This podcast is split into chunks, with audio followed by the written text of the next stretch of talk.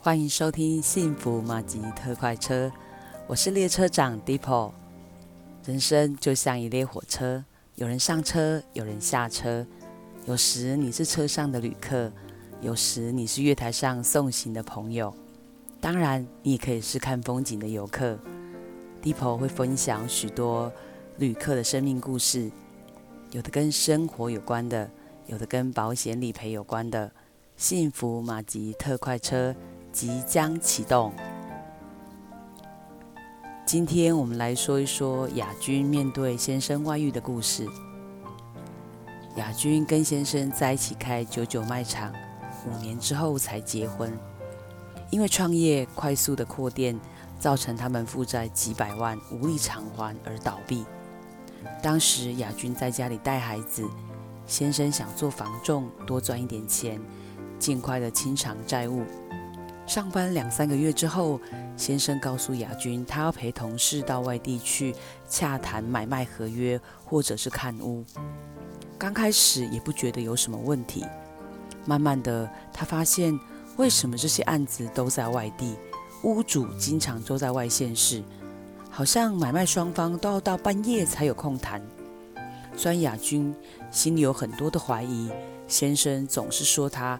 自己在家里都没有想到，在外面工作赚钱的人有多么的辛苦，只懂得抱怨。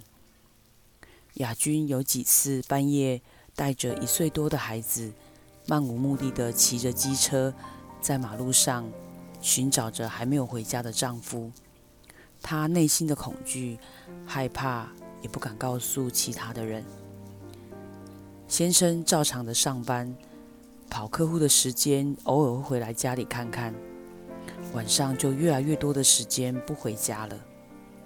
直到有一天，他发现先生的口袋里面有一张不属于他们家的电费单，上面有姓名、地址，他才必须承认，先生应该在外面有了别人。雅君根据那张电费单，按下了陌生的电铃。对讲机传来的是丈夫的声音，她冷静地请先生立刻回家。先生回到家之后还强辩，那是他的客户家，他跟对方没有关系。当然，夫妻争吵后，丈夫就冲出了家门，又回到外遇对象的家。雅君气不过，再次按了对方的电铃，对讲机的那头又是丈夫。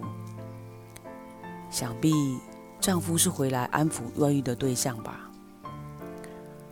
丈夫被拆穿有外遇之后，更肆无忌惮的总是回家跟雅君争吵后，晚上不回家。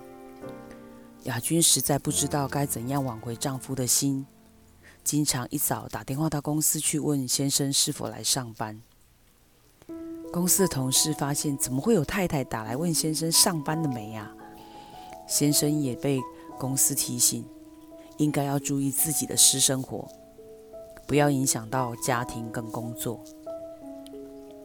亚军想办法去找到那个外遇的对象，想要讲清楚。在偶然的机会，他知道外遇对象在超市上班，亚军就跟踪了先生。先生在超市门口准备接他下班，亚军身上背着一岁多的孩子。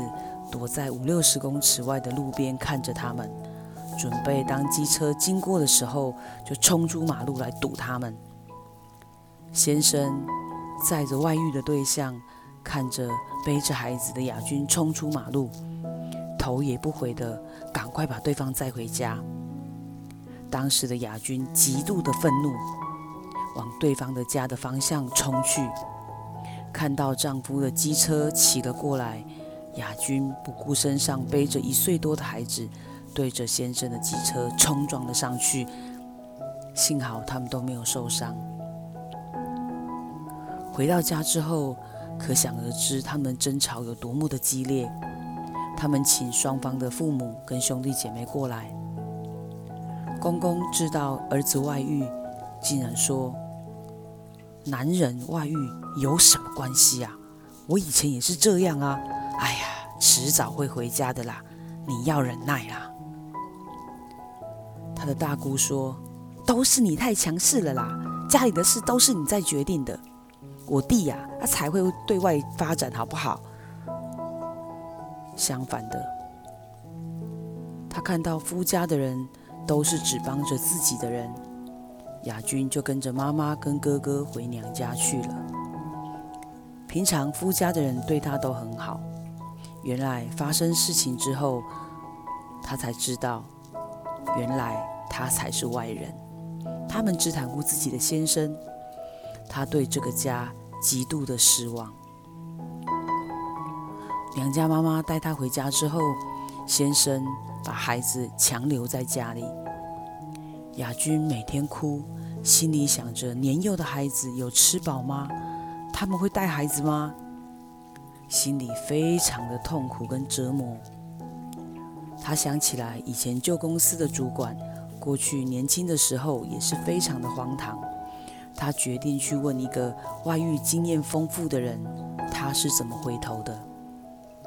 他应该怎样继续他的婚姻？是要选择离婚呢，还是选择继续下去？他的主管告诉他：“你要想清楚哦，如果你还爱你的丈夫，那你们就继续这段婚姻吧。”如果不爱，那就离婚吧。他说：“你一定要记得，不论离婚或者继续，都千万不要再把先生外遇的事情拿出来讲。如果离婚了，继续讲，你会不断的刺伤你自己。每讲一次，就受伤一次。如果你们婚姻要继续下去，更不要拿出来讲，因为。”先生外遇的事情被你一再的提起，那这段婚姻也维持不了多久。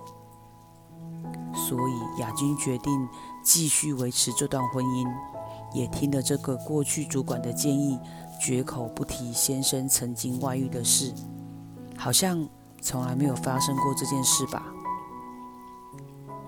先生这段外遇在雅君发现之后，很短的时间内，他们也分手了。在将近二十年的时间，只要先生好像电话联络不上，他的心里就开始焦躁。直到有一天，雅君发现这样下去不行，她决定跟上帝祷告，把丈夫交给上帝，因为只有上帝可以随时的看着她的丈夫。她说：“大家都快要六十岁了，如果丈夫还要临老入花丛，她会放先生一马。”给他一条生路。自从雅君这样的祷告之后，他就不再因为先生晚归而胡思乱想，心里也踏实多了。雅君把婚姻交给上帝，不再为对方担心，也不再给自己压力。我是幸福马吉特快车列车长 Deepo，列车即将抵达，要下车的旅客。请记得收拾您的记忆。